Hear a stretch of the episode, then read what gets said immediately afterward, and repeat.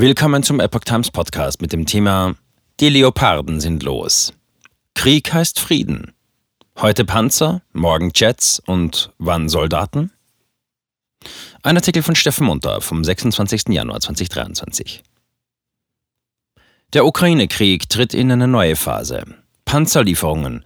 Wie wird Russland reagieren? Kommt es zu einer großen Panzerschlacht an Europas Ostfront?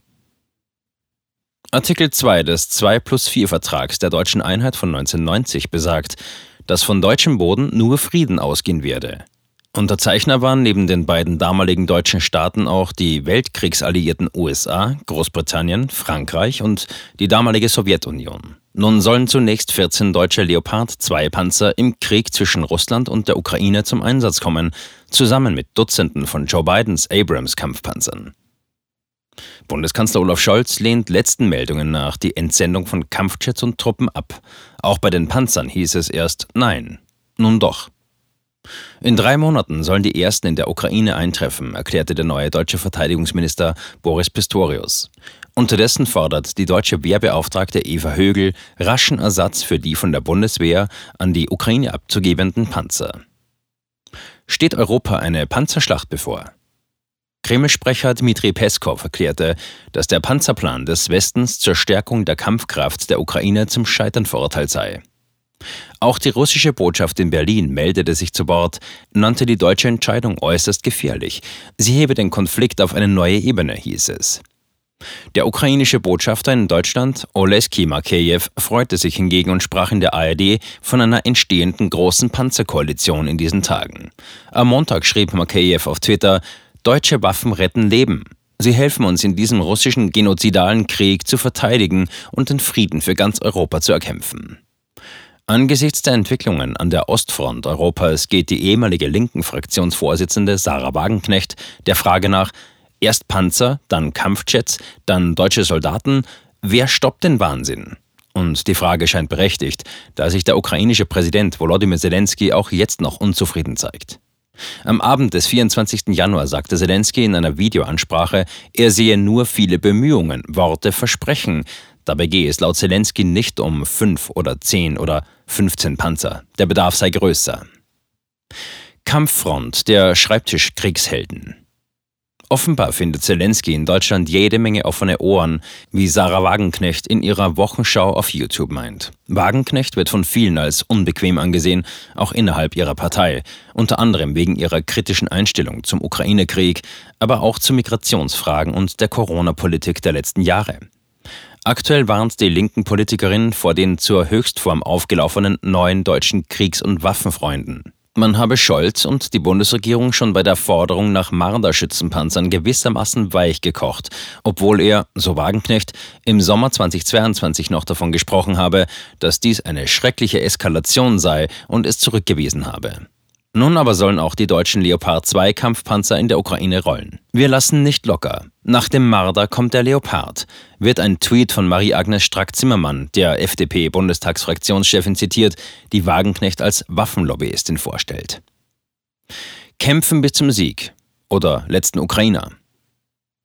Die Kampffront der Schreibtischkriegshelden werde immer breiter. Von den Grünen wie Baerbock und Panzertoni Hofreiter über Friedrich Merz von der CDU, Strack Zimmermann und einigen SPD-Hinterbänklern bis zur plötzlich ebenfalls zur Militärfachfrau mutierten SPD-Vorsitzenden Saskia Esken.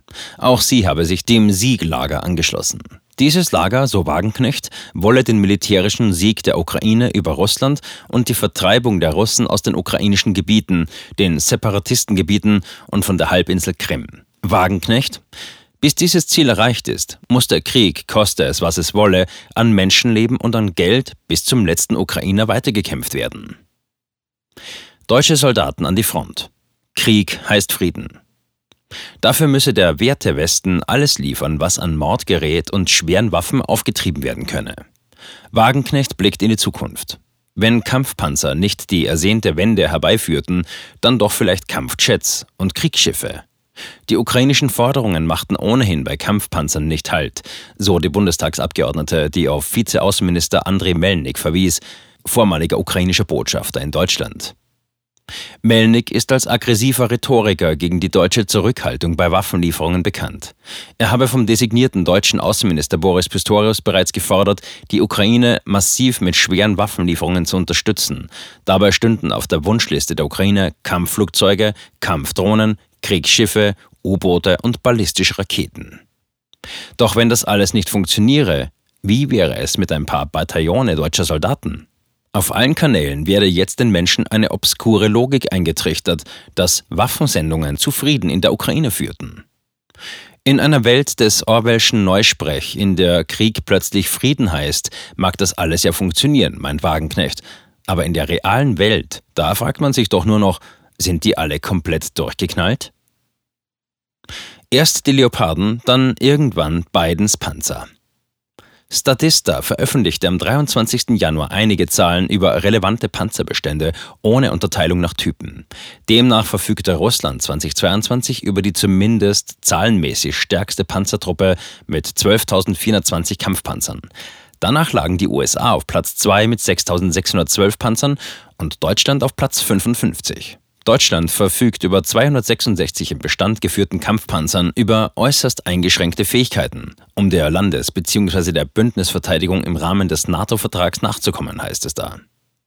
Nach Angaben der Deutschen Welle könnte der deutsche Rüstungskonzern Rheinmetall einem Sprecher zufolge insgesamt 139 Leopard 2 Panzer liefern. Bis April oder Mai könnten bereits 29 Leopard 2 Modell A4 geliefert werden. Weitere 22 Exemplare könnten durch Instandsetzung in knapp einem Jahr lieferbar sein, Ende 2023 oder Anfang 2024. Zudem könne Rheinmetall 88 Leopard 1 verfügbar machen.